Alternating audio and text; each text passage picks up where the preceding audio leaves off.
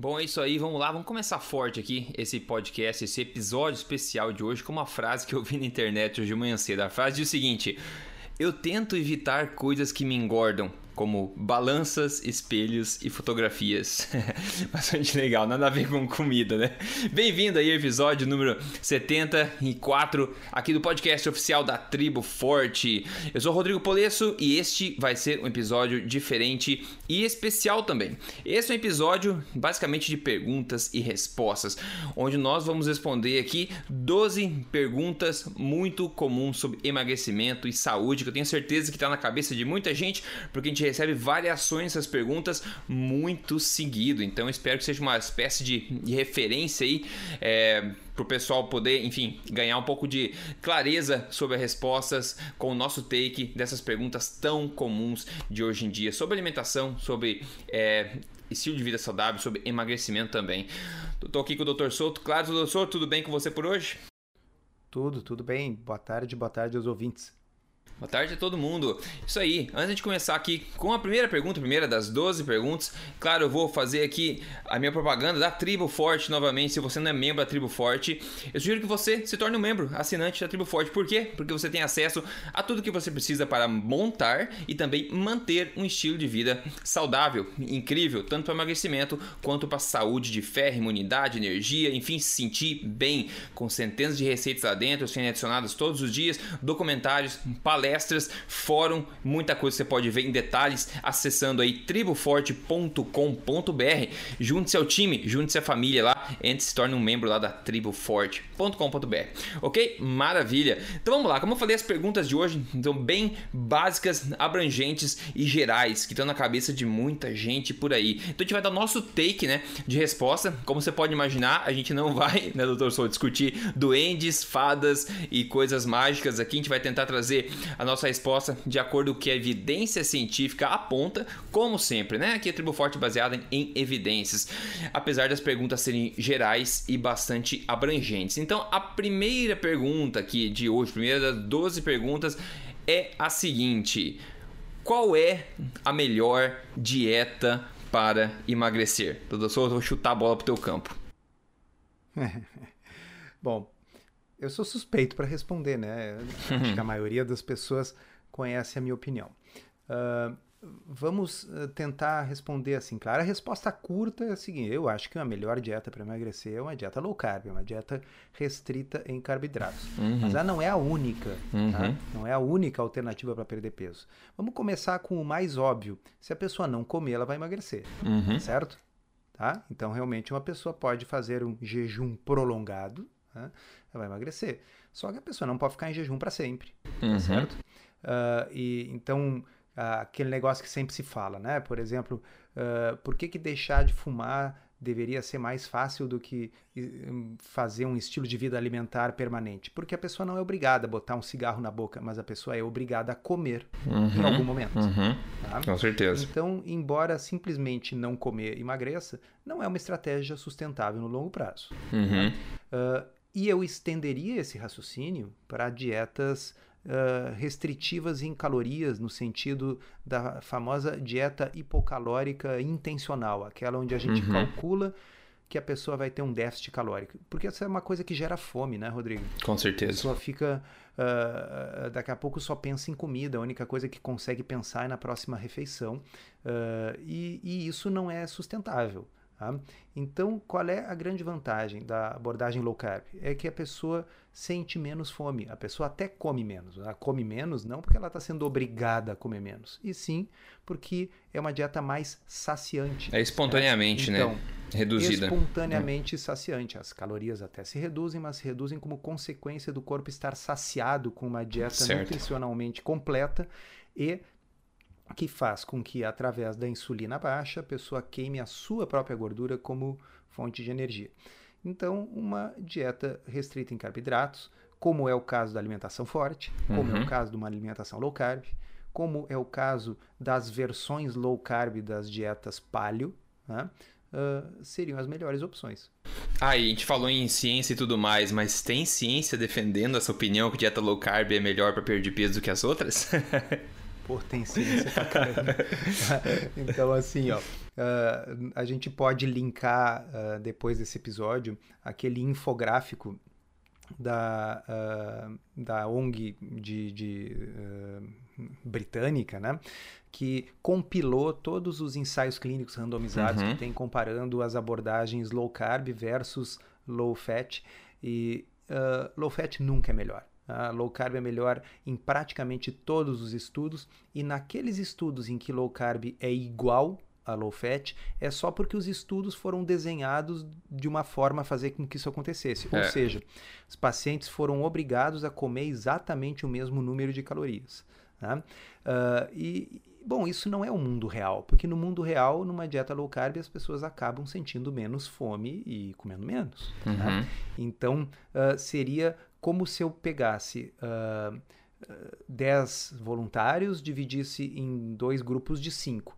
Para um grupo eu desse um remédio inibidor de apetite, tá? Desses inibidores de apetite que existem aí. E para outro grupo eu desse placebo, uma pílula que não tem nada. Mas só tem um detalhe: eu vou obrigar todo mundo a comer a mesma quantidade da mesma comida. Uhum. E aí, bom, todo mundo vai uh, ter a mesma evolução de peso, e eu vou concluir que o inibidor de apetite não inibiu o apetite. Não, porque eu não deixei ele inibir o apetite, eu obriguei todo mundo a comer a mesma coisa, certo? Uhum. Então, por isso, não caiam nesses estudos aí que mostram assim: nós comparamos a dieta A com a dieta B, mas as calorias foram mantidas constantes e não houve diferença, porque isso é uma forma artificial de, de, de fazer o estudo. Né? Sim, você mencionou dietas que restringem calorias, ou seja, esse pessoal comendo é, 1.200 calorias por dia, que é basicamente a recomendação padrão aí que infelizmente muitos profissionais dão para as pessoas e muita gente está acostumado já a pesar alimentos, ou contar pontos, ou contar calorias e eu, eu costumo falar que esse tipo de dieta é benéfica e proveitosa e funciona em uma só situação.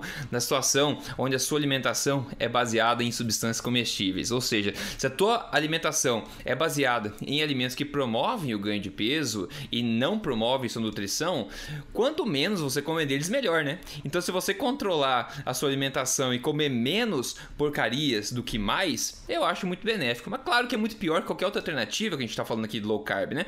Só que controlar as calorias, na minha opinião, só é necessário quando sua alimentação é de péssima qualidade. Então, quanto menos aquilo você comer, melhor. Tende a ser melhor nesse caso, né? Mas a gente sabe, a gente não acredita em, em controle quantitativo, né? A gente vive aqui falando de controle qualitativo da alimentação, que é o caso do low carb também, né? É, e mesmo para aquelas pessoas que têm um metabolismo muito complicado e realmente têm mais dificuldade de perder peso, se essas pessoas precisarem contar um pouco as calorias, diminuir as calorias, é muito mais fácil fazer isso comendo uhum. comida de verdade uhum. e restringindo os carboidratos do que tentar contar calorias Uh, uh, comendo porcaria, né? Sim, sem dúvida. É, é, outra coisa que eu gosto de dar uma, tentar dar uma perspectiva um pouco diferente da resposta das pessoas, né? As pessoas precisam entender, na minha opinião, que o peso é uma consequência de algo mais sério que está errado e não é um fim em si próprio. Então, se você tenta né, perder peso a qualquer custo, ou fazendo lipo, por exemplo, qualquer custo, qualquer dieta que você conseguir parar de comer ou tomar só suco, isso pode intensificar o problema raiz né, e dificultar muito mais a sua vida. É como você, por exemplo, tentar uma analogia, né, tentar encher um balão de ar que está furado. Você pode soprar mais forte, né? Você pode comprar um compressor de ar para tentar encher aquele balão. Você pode até encher temporariamente ele, né? Mas o furo vai estar tá lá ainda naquele balão vazando ar. E dependendo da pressão do ar que você colocar, esse furo pode aumentar ainda mais, né? À medida que você sopra mais forte ou usa o compressor, fazendo com que seja muito mais difícil você encher o bendito balão. E por que não, ao invés a gente olhar para o balão e falar assim, pô, tá furado. Por que não a gente não foca em tampar aquele furo, né? E quando eu falo de, do problema raiz, não seria, como eu falei, a, a obesidade, como a gente sabe, é, é, meio que uma consequência, não é a causa do problema, né?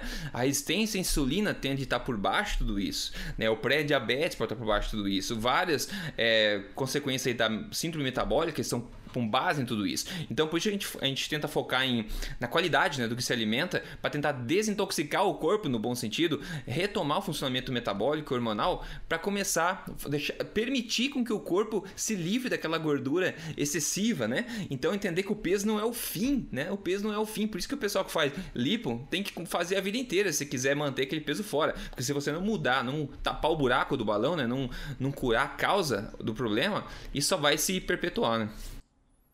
Perfeito. É, a palavra-chave é, tem que ser sustentável no longo prazo. Eu sempre pergunto para as pessoas: olha, você se imagina fazendo esse mesmo estilo alimentar daqui a um ano?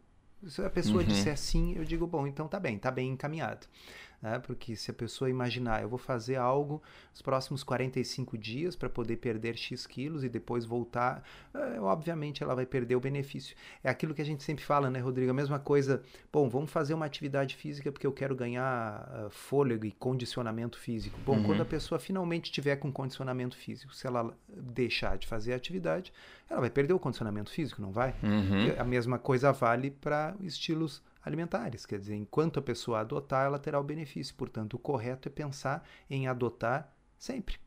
É, por isso que a gente fala tanto em, em, estilo de vida, a gente fala estilo de vida alimentar de alimentação forte, estilo de vida low carb, a gente não fala em dieta, que dieta é inerentemente assim temporário, né? Um rótulo meio temporário, então a gente sempre fala nisso também. Essa semana mesmo, eu tava falando aí, é, tava participando ao vivo da tem a Rádio Band News e na Rádio Bandeirantes também sobre dietas e como a esmagadora maioria das pessoas não consegue montar um estilo de vida e vive, e vive que, que nem macaco e pulando de dieta em dieta, né? De galho em galho.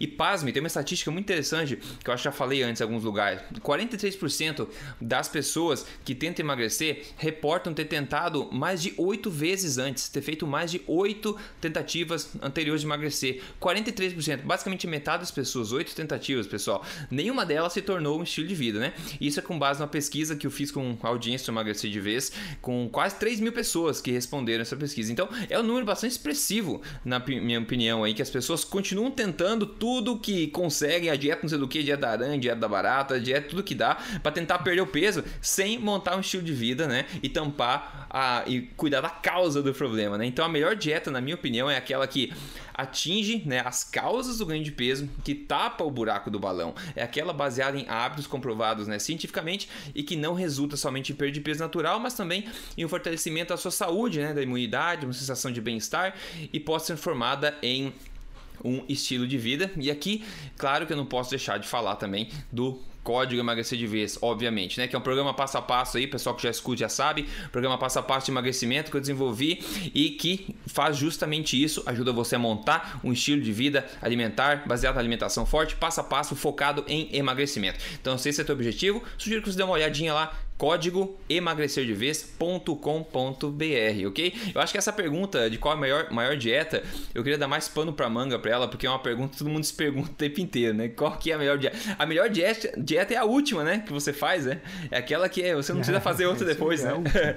é a última. Exatamente. Então espero que o pessoal encontre aí, é, finalmente a luz e possa achar a última dieta. E essa é a nossa opinião a respeito dessa pergunta. Acho que as duas perguntas vão ir um pouco mais rápido agora, porque são menos... É, digamos, é, lá, menos, menos gerais, talvez. Aí, bom, vamos ver, vamos ver o que acontece. Ó, a próxima pergunta aqui, ó, qual que é a diferença entre dieta paleo, dieta low carb, high fat e alimentação forte. São rótulos grandes aí, né? E eu acho que rapidamente a gente pode diferenciar um pouco da paleo, low carb, high fat, até o Torçou tinha no, no, blog até passado, né? O, esses nomes paleo, low carb na, no nome. Qual que é a diferença isso aí, Torçou, pra gente colocar em contexto, pessoal?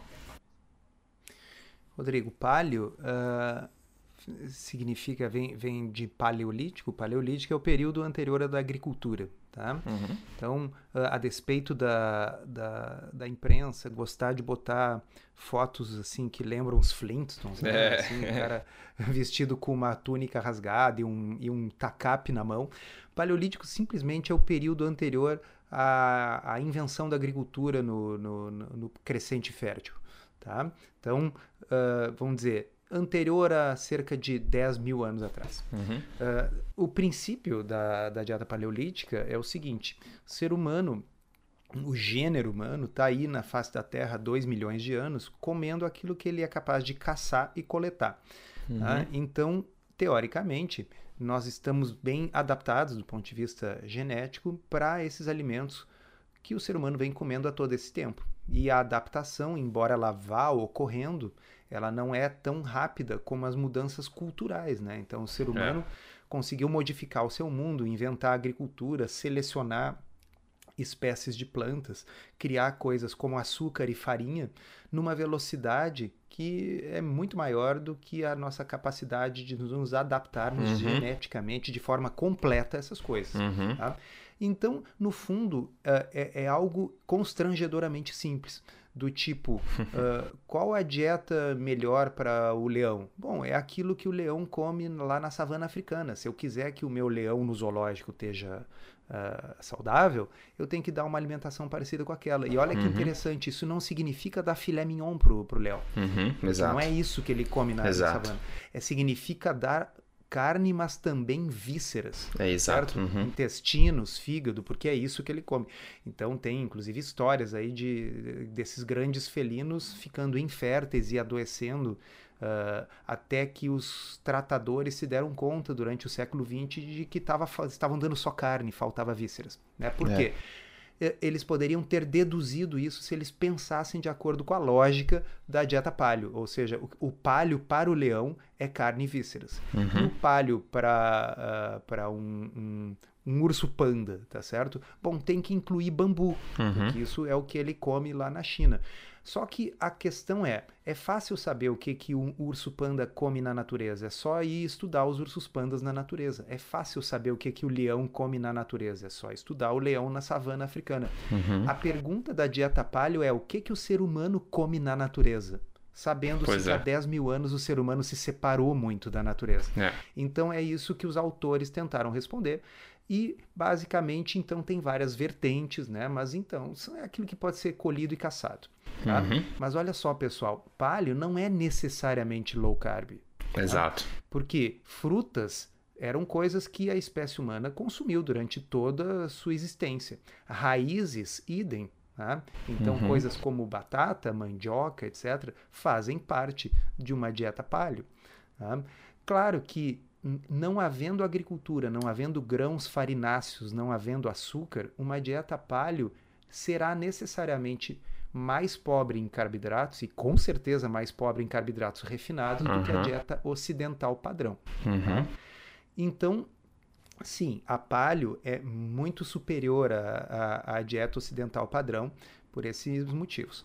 Agora, uma dieta paleo também não contém laticínios, porque uhum. o, o, ser humano, durante a evolução da espécie, só consumia leite materno, tá certo? Depois do desmame, não consumia mais nenhum tipo de laticínio. Então, essa é a paleo. Tá? Já uma dieta low carb, o nome já diz, é uma é. dieta pobre em carboidratos. Tá? Uhum. Então, por exemplo, uh, o, uma banana, ela faz parte da dieta paleo, mas ela não vai fazer parte de uma dieta low carb, uhum. tá? porque ela é rica em carboidratos. Tá? Então, uh, na realidade, eu vejo da seguinte forma: uh, depende muito da necessidade da pessoa. Uhum. Se eu estou falando com uma pessoa saudável, que está no seu peso correto, que não tem síndrome metabólica, não é diabética, provavelmente essa pessoa se beneficiaria muito de uma dieta paleo. Né? Uhum. Embora eu pessoalmente não veja motivo para eliminar os laticínios da dieta. Pois tá? é. Então, uh, e esse foi um dos motivos que eu tirei, por exemplo, o nome paleolítico lá do blog, porque diz, olha, no fundo o que eu estou advogando é algo que lembra um pouco uma dieta paleo low carb, mas que contém também laticínios, né? Então, Sim. seria mais próximo do que o Mark Sisson define como primal, né? É. Uh, e seria mais, forte, mais, mais perto também daquilo que o Rodrigo vai nos definir agora como alimentação forte.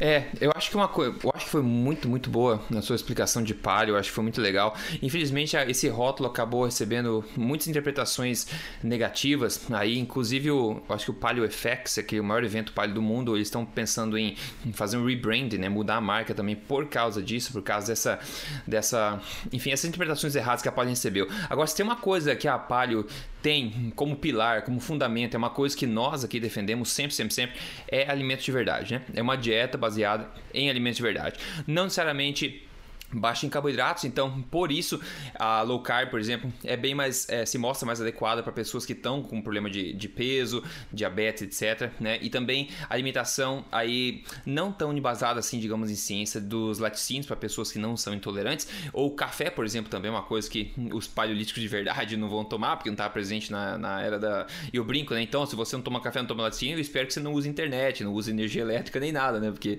é, se for ser palha, não tem que vale palha. comer chocolate amargo, porque não tinha chocolate amargo no paleolítico. Tinha que comer o cacau Nem puro. tinto. Nem vinho tinto. é. Exatamente. Então tem, tem esses limites. Então a palha tem ponto negativo, na minha opinião, de retirar algumas coisas baseado na filosofia do, do período paleolítico, ignorando um pouco que nós não vivemos mais lá.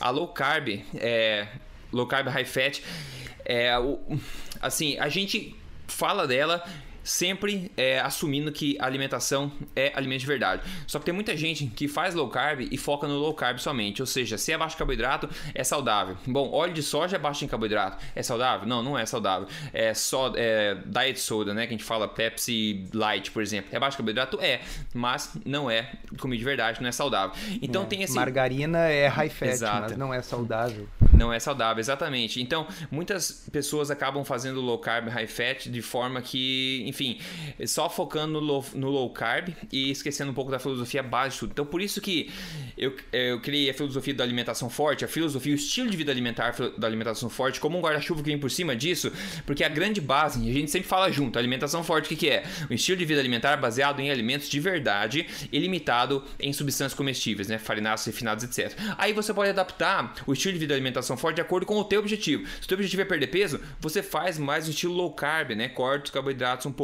Se você quer estar no teu peso natural, uh, ideal e quer manter, tá saudável e tudo mais, você pode fazer uma alimentação forte mais paleo, incluindo carboidratos mais densos, como batatas, por exemplo, é, tubérculos em geral, né? Cenoura, etc, beterraba. Você pode fazer isso, tendo sempre em mente que é um estilo de vida baseado em alimentos de verdade nutritivos. E a tribo forte é toda sobre alimentação forte. Inclusive o portal lá dentro, todas as receitas são baseadas em alimentos de verdade. E e o pessoal que não conhece ainda tá perdendo um universo de sabores reais e nutrição real. Então, basicamente, essa é a diferença entre esses três, pessoal. Eu acho que tem ponto positivo e negativo de Rodrigo? cada uma. Oi. Ah, eu- e, e uma coisa interessante, as pessoas se darem conta de que, ah, às vezes, em diferentes momentos da vida, a gente pode ir alternando. E eu vou dar um exemplo. Eu atendi Aham. hoje ah, uma pessoa que ah, acompanha aqui os nossos podcasts, ok? E ah, segue o blog e começou a fazer por conta própria uma dieta Uhum. low carb. Tá? Ele tinha síndrome metabólica, ele tinha triglicerídeos altos, tinha HDL baixo, tinha glicose limítrofe, estava com excesso de peso, tudo isso. Tá? Uhum. Ah, ele perdeu 20 quilos, Uhum. ok? Legal. E ah, chegou aqui com os exames normalizados, quer dizer, a síndrome metabólica foi completamente revertida. Né? Ele agora estava num peso adequado para a altura. Uhum. Então a nossa conversa hoje foi sobre como ele não precisava mais fazer uma low carb tão low carb assim. Uhum. tá? Uhum. Então ele agora ele ele, ele, ele, ele mudou, ele está num outro momento da sua vida. Ele agora ele já não está mais doente, então ele pode acrescentar algumas raízes, pode acrescentar mais frutas. tá? Então ah, a- a- aquilo que a gente usa para intervir numa pessoa que está precisando de uma intervenção terapêutica não é necessariamente a mesma coisa que essa pessoa deve fazer o resto da vida. Agora, Uhum. a comida de verdade, plantas e bichos, como eu digo, aquilo que se compra no açougue e na feira, isso vai ser a base de qualquer uma dessas É. intervenções. É, é, perfeito, exatamente. É, a questão é a flexibilidade mesmo, estilo de vida adaptável, dinâmico, etc. Maravilha. Vamos continuar as duas, tem 10 perguntas por mim pra frente, agora a gente vai bater um pouco mais rápido. tá? A próxima pergunta é a seguinte: é, jejum intermitente é saudável? Deixa eu começar dizendo o seguinte: eu costumo dizer quando o pessoal pergunta sobre isso, eu falo assim: o jejum ele foi inventado antes da própria alimentação, né?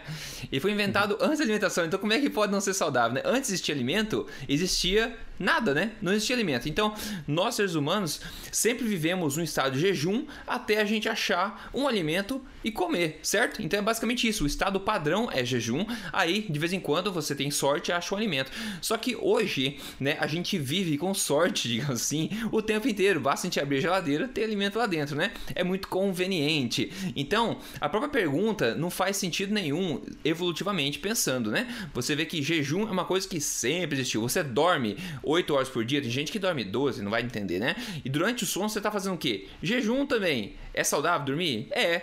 E você está fazendo jejum também, não tá? Tá, então não vai ser saudável? Não faz sentido, né? Então essa é a minha opinião sempre sobre jejum intermitente. É saudável?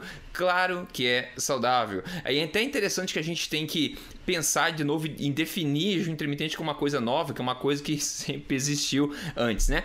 E agora é outra coisa a gente responder essa pergunta tendo em mente pessoas que estão com síndrome metabólica, por exemplo, né? Pessoas que estão doentes. Daí nesse caso, jejum é saudável? Bom, o jejum pode ser um grande aliado, né, doutor Souto? Só que alguns cuidados precisam ser tomados nesse caso, né? É. Uh, primeiro, assim, o, o, aquilo que a gente sempre fala, né? Jejum de 12 horas é um negócio que me deixa nervoso, essa expressão. Porque uh, uh, qualquer coisa como ficar menos do que 12 horas sem comer, algo tá muito errado, tá certo? Porque, pô, 12 horas significa assim, jantei às 20 e vou tomar café da manhã às 8. É. Isso é o normal, isso não é jejum, né, pessoal? Isso é normal. Uhum. Isso significa assim, eu não estou comendo o tempo todo, né?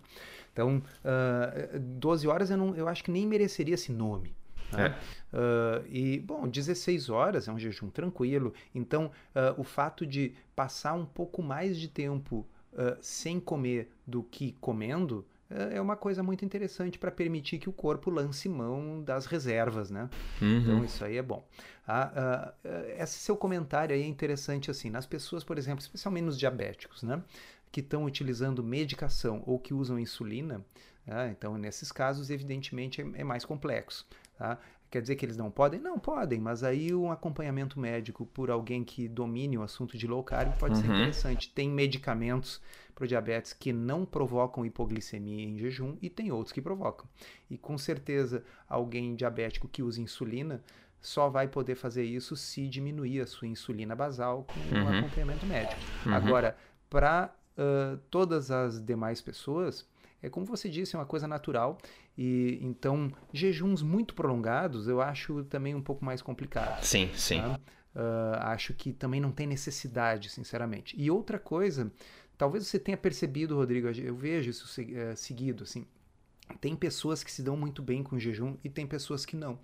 Tem pessoas que fazem jejum e, uh, e sentem pouca fome, se sentem energizadas, se sentem Sim. bem. Uh, e outras pessoas que fazem jejum e têm dor de cabeça e se Sim. sentem mal e pensam em comida o tempo todo. Se a pessoa não, não se dá muito bem com jejum, é simples, basta não fazer. É, tem sempre essa opção, tá? né? É, não é obrigado. Tá? Uh, lembrando que 12 horas não é, na minha visão, não é jejum. Mas já seria tá? um benefício é grande é... para muita gente, né? Isso. Então, assim, a pessoa adota uma alimentação low carb, uma alimentação forte, vai ter menos fome uh, e fazer 12 horas vai passar a ser uma coisa normal para essa pessoa, como deveria ser para toda a humanidade, né?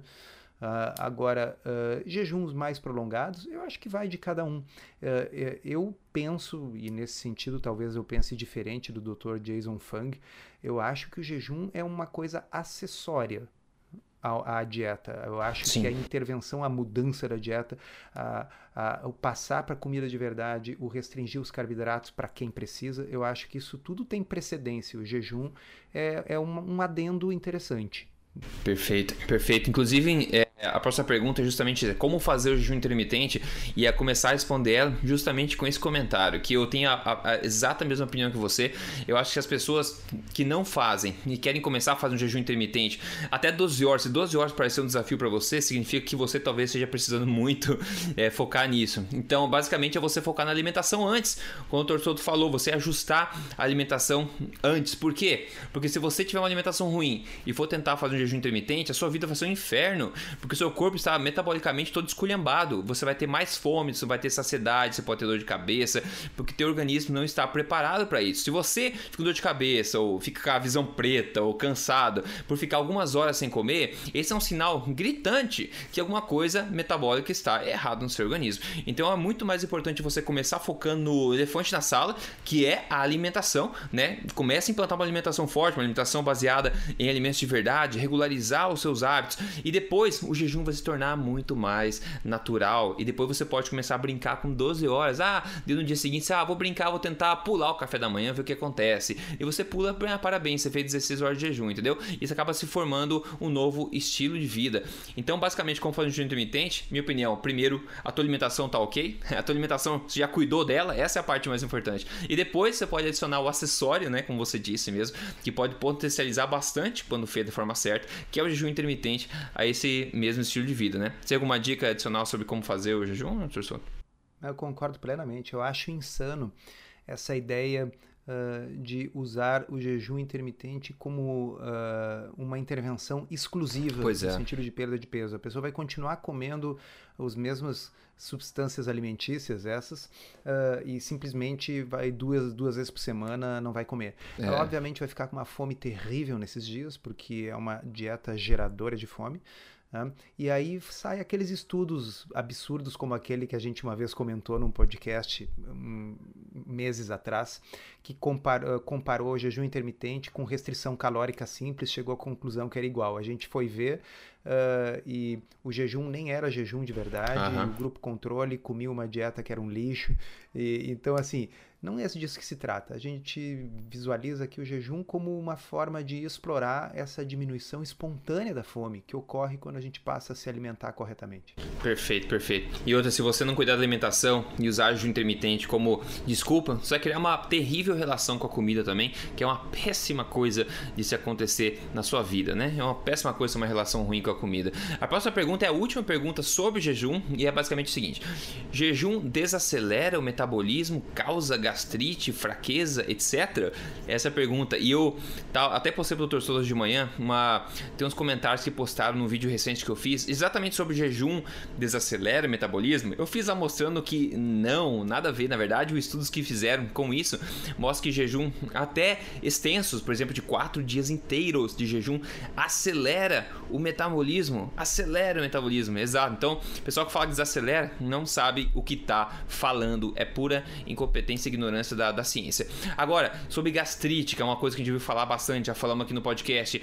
A Neide Souza comentou naquele meu vídeo do do, do YouTube, do Desacelerar Metabolista, comentou o seguinte: E quem tem gastrite pode fazer? Eu respondi o seguinte: Bom, até onde eu sei, gastrite não é causada pela falta de comida, né?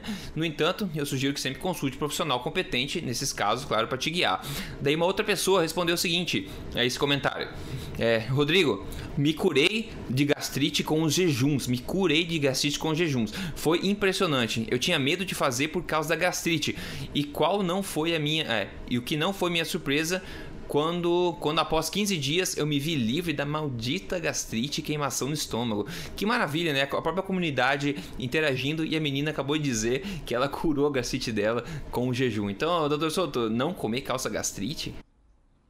uh, na verdade, o, o, o, não fazer alguma coisa dificilmente causa, causa alguma coisa, coisa exato. Né? Então, uh, o, eu entendo de onde é que vem essa pergunta, então vamos esclarecer isso para o pessoal. Uh, as pessoas dizem, e, e, e, quando as pessoas assim que não são da área dizem, eu, eu entendo. Eu, não, eu fico um pouco triste quando eu vejo profissionais de saúde dizendo ah, o que eu vou fala. falar agora. Tá? Que é assim, problema é que você fica sem comer, aí o estômago produz o ácido e o ácido digere o próprio estômago. Ai, meu Deus, tá? isso é horrível de ouvir. Profissionais de saúde dizem isso, Rodrigo. Eu tá? sei, pá.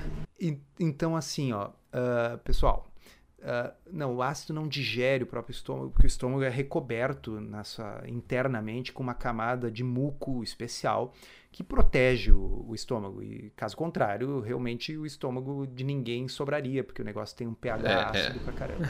Tá? Mas tem um detalhe. Uh, o, o, nosso corpo ele não fabrica enzimas digestivas uh, quando não tem comida. Uhum. Tá? Ele poupa isso e deixa para fabricar quando tem. Tá? Então, assim, o, o, o, estômago secreta efetivamente ácido quando a gente come, não quando a gente não come. Uhum. Tá? A pH-metria, um estudo que se usa para medir o pH do estômago, pH tem estudo, quem quiser procure, vai no PubMed. Tá? Então, quando se faz pH-metria, comer aumenta a secreção de ácido, diminui o pH dentro do estômago. Quando a gente não come, o estômago está menos ácido. Uhum. Uh, E existe um estudo muito interessante, um estudo mais antigo, se depois você me lembrar, Rodrigo, eu, eu passo o link e acho que é interessante postar. Uhum. Ele era um estudo sobre pacientes com úlcera duodenal de difícil tratamento. E, uhum. é, e, é, importante que ele seja um estudo antigo, porque ele era anterior ao desenvolvimento do omeprazol e desses remédios mais modernos, tá? Que inibem a produção de ácido. Então, a única coisa que tinha na época eram remédios, que era a, cimetidina, a ranitidina, que eram remédios que inibiam um pouquinho a produção de ácido, mas não completamente. Então, tinha pessoas com úlcera duodenal que, eh, que, que não cicatrizava. Tá? Uhum. Uh, e eles estavam querendo ver se tinha alguma intervenção que era capaz de fazer cicatrizar a úlcera duodenal de pessoas que estavam tomando a cimetidina, a ranitidina e não melhorava. E o que cicatrizou a úlcera foi o jejum. É? Exato. Ah, por quê? Porque ao tirar a comida, finalmente parou a produção de ácido, ok? Uhum. Pessoal, por que o estômago produziria ácido ok? Que é uma coisa feita para digerir comida quando eu não estou comendo. É, não faz sentido, né? Tá certo? Tá, então assim, tá, como eu digo, que o leigo imagine que seja verdade que ao não comer o estômago vai digerir a si mesmo, tá bem, mas fica chato quando é alguém da área, sabe? É, e os tá? leigos, na verdade, então... só sabem disso porque o pessoal da área vem espalhando essas besteiras também. É, pior. ah, então, assim, ó, o, o, não, eu, eu procurei e não existe tá, na literatura nenhum ensaio clínico randomizado pegando pacientes com gastrite randomizando para uma dieta com jejum, uma dieta sem jejum. Então a gente não tem essa resposta com alto nível de evidência. Tá? Uhum. Então eu não acho que seja uma coisa responsável eu chegar e dizer assim: quem tiver gastrite, faça jejum para curar. Tá? É, não, não. O que, o que não é fato é que haja evidências de que o jejum faz mal para a gastrite, ok? Uhum. Essas evidências também não existem. Tá? Então, se a pessoa é que nem a leitora ali do Rodrigo, que disse: Olha, eu fiz jejum e aí minha gastrite melhorou, eu me curei da gastrite. Bom, então tá bem, se você faz o jejum e sente que tem menos dor no estômago, sente que está melhor, não precisa se preocupar que seu estômago vai se digerir, porque isso é, é, é, é lenda urbana, tá? Uh, agora, se você uh, tem gastrite e quando fica muito tempo sem comer você não se sente legal, bom, então não faça jejum. É simples assim. Não existe evidência científica de alto nível uh, para nenhum dos lados. Uhum, não, perfeito, exatamente. Ótimo, ótimo. Vamos tentar bater essas perguntas aqui. Tem várias ainda aqui. O pessoal não quer ficar três horas aqui no podcast. Cada pergunta dessa poderia ser um podcast é, singular. Podia ser só um só pra gente falar. Que a gente tem muita coisa a falar sobre cada uma dessas perguntas.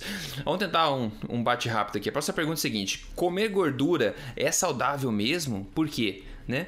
E só uma, um comentário antes disso: todo santo alimento que contém gordura natureza contém os três tipos de gordura, né? Monoinsaturada, poliinsaturada e saturada, em diferentes proporções.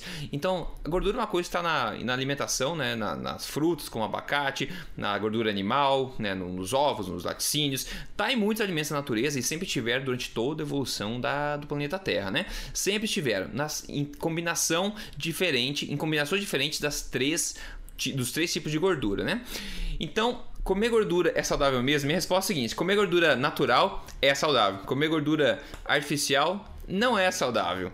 Agora, doutor qual que é o teu take nisso aí? É, eu vou só acrescentar uma coisa.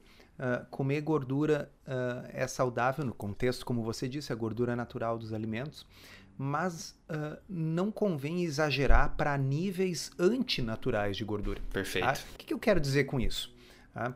Uh, quando a gente come uh, coco, tá? uhum. pego lá chips de coco, ou eu pego, quebro um coco no meio e como a parte branca. Ah, eu estou comendo gordura, tem gordura ali dentro. Tá? Agora, quando eu pego um pote de óleo de coco com uma colher e como puro, tá? isso é quantidades antinaturais de, de gordura, tá certo? Porque, assim, durante. Nós falamos antes na evolução, né? Durante esses dois uhum. milhões uh, de anos aí, o ser humano não comeu pão, não comeu açúcar, não comeu alimentos processados, industrializados, artificiais, não tomou Coca-Cola, mas também não comeu óleo de coco puro. É, okay? exato. Uhum. Então, ah, então é. assim, embora o óleo de coco venha do coco, bom, o açúcar também vem da cana, tá certo? Uhum. Isso não torna o açúcar bom Então, eu acho que o, o óleo de coco, eu estou falando do óleo de coco de propósito porque está muito na moda, é. tá? mas poderia estar tá falando da manteiga, poderia estar tá falando da banha de porco. Tá? Uh, são ingredientes culinários. Né? A gente usa para refogar os vegetais, a gente usa daqui a pouco para fazer a carne na chapa, para aquilo não grudar. Tá? Mas uh, então a gordura ela deve ser utilizada, como diz a Nanda Miller, né?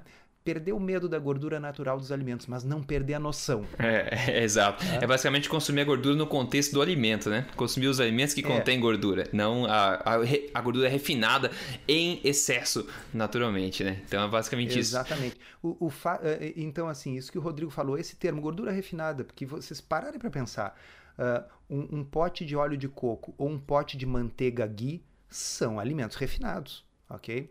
Porque a manteiga ghee é produzida após o refino de grande quantidade de leite. Tá? Uhum. Então, assim, eu pego muitos litros de leite para produzir um pote de manteiga ghee. E se eu fosse beber leite, olha, eu não teria estômago para beber tantos litros de leite para consumir a quantidade de gordura que a gente consome. Ah, quer dizer que a manteiga ghee é ruim? Não, ela não é ruim, mas ela é um ingrediente culinário. Não é para deixar as coisas mergulhadas em manteiga ghee. Uhum, exato. E nem adicionar né, a, o óleo MCT, a manteiga ghee, etc. no café e tomar sete cafés por dia, né? Exatamente. Ah, então, o, o um exemplo, inclusive, ainda pegando o, o, link evolutivo lá da dieta paleo, uhum. os nossos antepassados aí consumiam carne de caça, né? Então a carne de caça, ela é uma carne mais magra do que a carne dos animais cultivados que foram geneticamente selecionados para serem bem gordos. Então, talvez para o sujeito que está querendo perder peso, está querendo queimar sua própria gordura, né? ele restringe os carboidratos, o corpo dele vai passar a queimar gordura. Uhum. Agora, se ele pedir todos os dias, no restaurante, na churrascaria, a costela mais gorda, a picanha com a capa de gordura mais grossa e consumir aquilo ali, ele vai queimar mais a gordura da dieta do que a sua própria. Uhum. Tá? Exato. Então, assim, low carb, uh, uh, toda dieta low carb quando vista por dentro do corpo, vista do ponto de vista do metabolismo, toda dieta low carb será high fat, mesmo que você não consuma gordura. Tá? Uhum. Por que, que eu estou dizendo isso? Porque o corpo vai estar queimando gordura se você não está comendo carboidrato. Se você consumir uma quantidade moderada de gordura, a maior parte da gordura queimada pelo corpo será a sua. Se você consumir toda a quantidade de gordura que você é capaz de consumir, Uh, bom, o corpo vai continuar queimando gordura, mas vai ser a que você está comendo. Sim, e no contexto de, de evidência científica, é, em estudos que, enfim, relacionam aí o consumo de gorduras naturais com problemas de obesidade, diabetes, problemas cardíacos, é legal falar para o pessoal também qual que é o cenário aí da ciência nutricional em relação a isso, né? Ah, sim. Uh, então, só para deixar claro, tá, pessoal? A gente já até fez um podcast específico sobre isso quando falou do, daquele artigo da Associação Americana de Cardiologia recentemente. Uhum. Então, o, uh, o consenso da literatura hoje em dia é que uh, gorduras na dieta, como um todo, não tem relação com doença cardiovascular. Tá? Uhum. Uh, a Associação Americana de Cardiologia debate se as saturadas seriam um problema Tá? Mas, mais uma vez, o consenso, quando a gente olha o conjunto das meta-análises, das revisões sistemáticas, é que nem mesmo a gordura saturada tem relação com doença cardiovascular. E eu diria, quanto mais se for consumida em quantidades normais, tá certo? Sim. Quer dizer, se a pessoa não forçar para ver assim, só, ah, já que eu sou low carb, high fat, eu vou comer um monte de gordura. A gente tem tentado trocar esse H aí tá? do high é, tem sido trocado é. por healthy, é, justamente para as pessoas não abusarem. Tá? Então, low carb, healthy fat. Eu vou trocar vou, vou, diminuir os carboidratos e vou apostar numa alimentação que contém sim gorduras, não precisa ser quantidades alucinantes de gordura, mas contém gordura e quais? As gorduras saudáveis. O que é gordura saudável? A gordura da comida de verdade, né, Rodrigo? Uhum, tá? uhum. Então inclui desde gorduras de origem vegetal, como nozes, castanhas, amêndoas, abacate, azeite de oliva, e gorduras de origem animal, como peixe, como carne, sim, carne. Tá? Então, gorduras de origem natural uh, evitando o quê? Margarina, uh, óleo de soja, óleos extraídos de sementes sob altas temperaturas e altas pressões, esse tipo de coisa. É, não, maravilha. Eu estava pensando o seguinte quando estava pensando aqui, eu acho que eu me excedi um pouco no número de, de perguntas, então vou fazer o seguinte, ó, acabei de decidir. Tem mais duas perguntas pela frente e depois a gente vai dar uma continuidade dessas perguntas e respostas num próximo episódio, que eu acho que isso aqui o pessoal vai gostar. Vocês podem me contar, pessoal, se gostam ou não gostam de se pergunta e resposta nesse sentido assim, que daí lá no, no eu vou colocar lá o, esse podcast, você pode comentar lá e deixar se você gosta ou não gosta desse tipo de formato, mas eu, eu acho que... Você subestimou o quanto que nós dois gostamos de falar, né? É, porque não, a gente não gosta, eu não quero dar resposta incompleta pro pessoal, né? E passar batido por várias perguntas, então é melhor dar mais atenção para cada uma, como a gente tá fazendo agora, e eu vou guardar algumas que eu tenho aqui anotado já para um próximo episódio, pra gente discutir elas melhor também no próximo, então numa, vai ter uma continuidade nessa novela de hoje hoje aqui nossa, tá?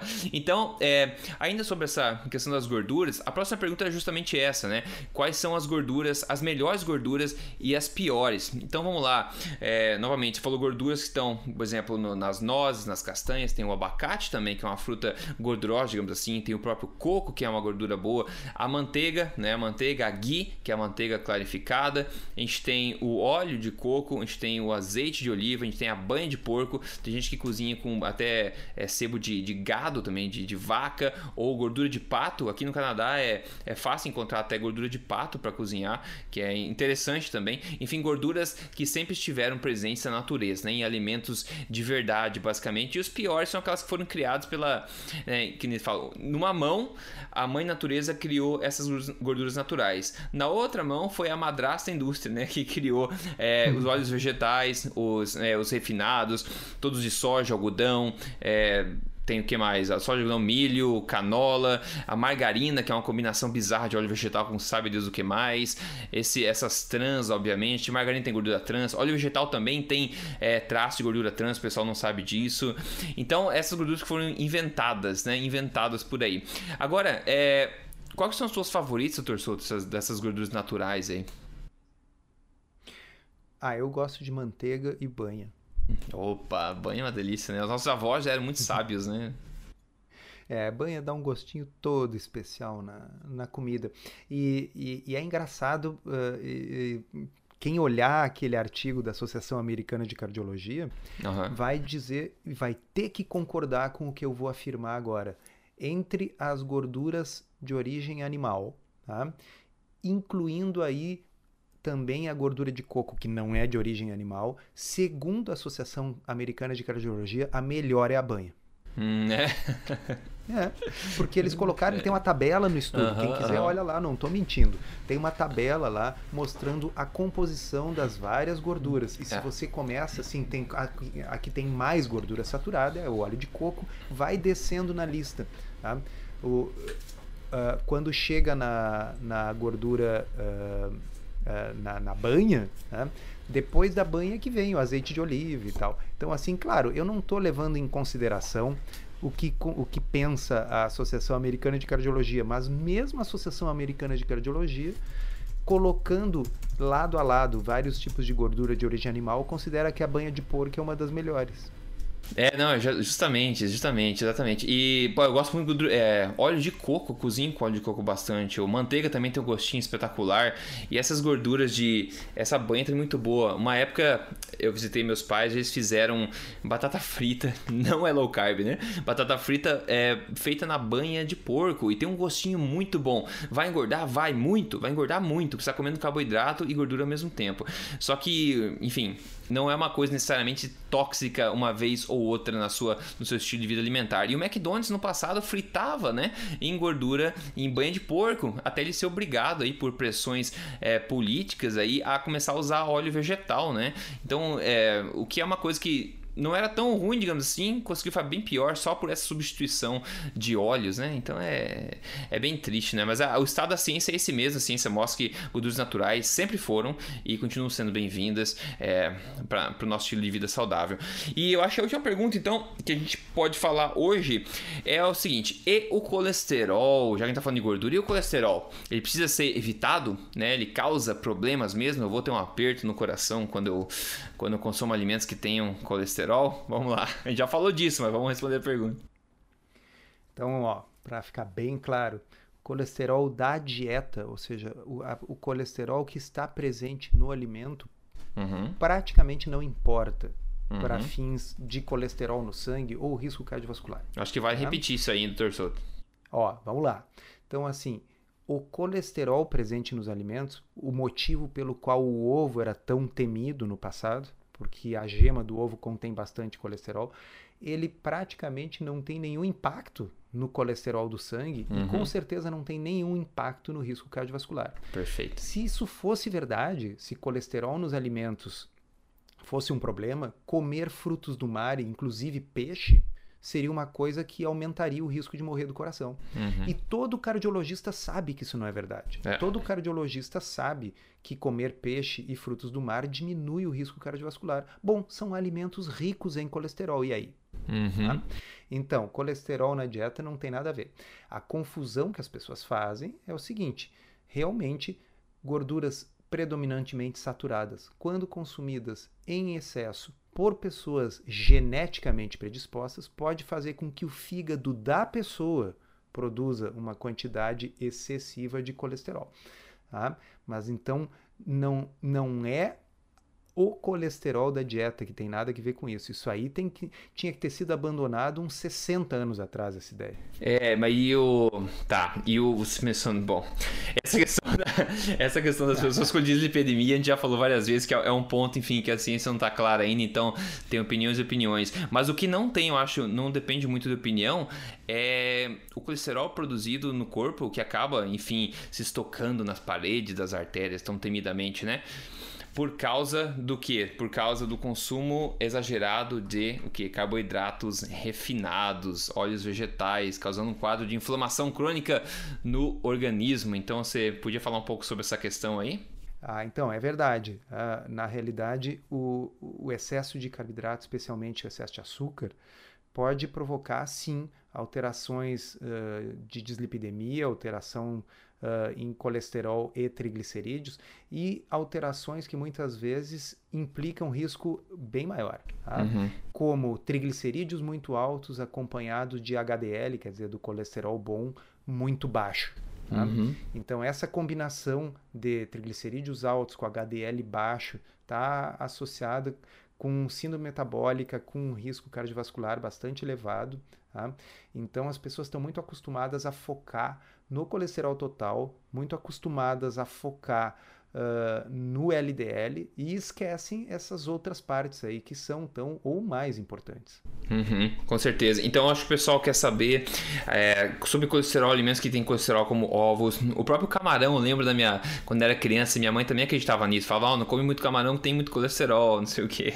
Ou a própria carne animal, carne de porco, etc. Então, basicamente, de acordo com o que a ciência mostra claramente, eu acho que tem como discutir isso, o colesterol contido na, na comida, ele praticamente né, não tem tem efeito no colesterol do sangue, né? Porque até porque o corpo produz a maior parte do colesterol que ele tem. Né? E se fosse colesterol, se colesterol fosse uma coisa ruim, o cérebro não seria, né? Não teria sua maior composição de colesterol também, né? O cérebro é um, é um órgão aí que é basicamente formado de colesterol em grande parte, né? Então o colesterol não é ruim, o colesterol ruim é ruim. E esse colesterol ruim, ele é tipicamente a gente vê, né, fabricado pelo próprio corpo numa tentativa às vezes até de, de colocar band-aid em, em inflamação, etc, pelo exagero né, exagerado consumo de carboidratos refinados, óleos vegetais que é, produzem inflamação, colaboram com a inflamação também, né? Então acho que é basicamente isso, né? O pessoal não precisa ter medo então do colesterol dos alimentos, né? Não, dos alimentos definitivamente não. E o, o, os óleos vegetais, esses óleos poliinsaturados, uhum. uh, como, enfim, óleo de soja, uh, eles são óleos que, que oxidam com muita facilidade. E eles se incorporam nas partículas de LDL que carregam o colesterol no sangue. Então, o que acontece é que é muito mais fácil as partículas de LDL se tornarem oxidadas nas pessoas que consomem esse tipo de óleo vegetal refinado. E partícula de LDL oxidada, essa sim é um fator de risco cardiovascular muito importante. Hum, legal. Ah, isso ajuda a explicar legal. aquelas coisas da, como aquele estudo do Ramsden que nós já comentamos aqui, no qual pessoal trocou a manteiga por margarina, o colesterol baixou, mas as pessoas morreram mais é, do coração. Exato. E o colesterol baixou, mas as partículas de LDL eram mais oxidadas né? e isso é um fator de risco cardiovascular muito maior. É, não, maravilha. Ótimo. Essa é a última pergunta. Então, antes de acabar, vamos mencionar então o que que. Vamos contar pro pessoal o que a gente comeu na última refeição, aí no almoço, no caso. Quer mandar ver primeiro? Ah, eu comi o de sempre, Rodrigo. Um bifinho com, com ovo, uma salada, mais um repolinho refogado com cebola e alho. Tá? Uhum. Maravilha, maravilha, não tem. Eu acho que repetir os alimentos é uma coisa natural, né? O pessoal, o pessoal começa a reclamar, ah, mas tem que repetir a alimentação. Fala, você já repite o pão todo dia, né? Que, que, qual que é o problema em repetir outros, outros alimentos também, né? É, hoje comi muito simples também, uma carne moída feita na, na manteiga com alho, daí uns picles e também uma salada do lado. Basicamente isso, muito simples também, que eu tava trabalhando. Então, simplicidade é nossa amiga também. E para finalizar, então, novamente, pessoal, pessoal que você não é membro da Tribo Forte ainda, eu sugiro que você se torne um membro lá e veja as vantagens que você pode ter acesso lá dentro, se juntando a essa nossa família, esse movimento. É só entrar em triboforte.com.br. Esse, o seu objetivo é emagrecimento com prioridade, de acordo com o que a ciência mostra ser mais é, eficaz para isso. É só você entrar no programa Código Emagrecer de Vez, acessando aí códigoemagrecerdevez.com.br. Maravilha! E lembre-se, o próximo episódio vai ter mais perguntas respondidas, então, porque ficou mais coisa bacana aqui pra gente responder, ok? Então, maravilha, doutor Souto, obrigado aí pela, pela tua atenção, pelo nosso papo. A gente se fala semana que vem. Muito bom, obrigado e até semana que vem.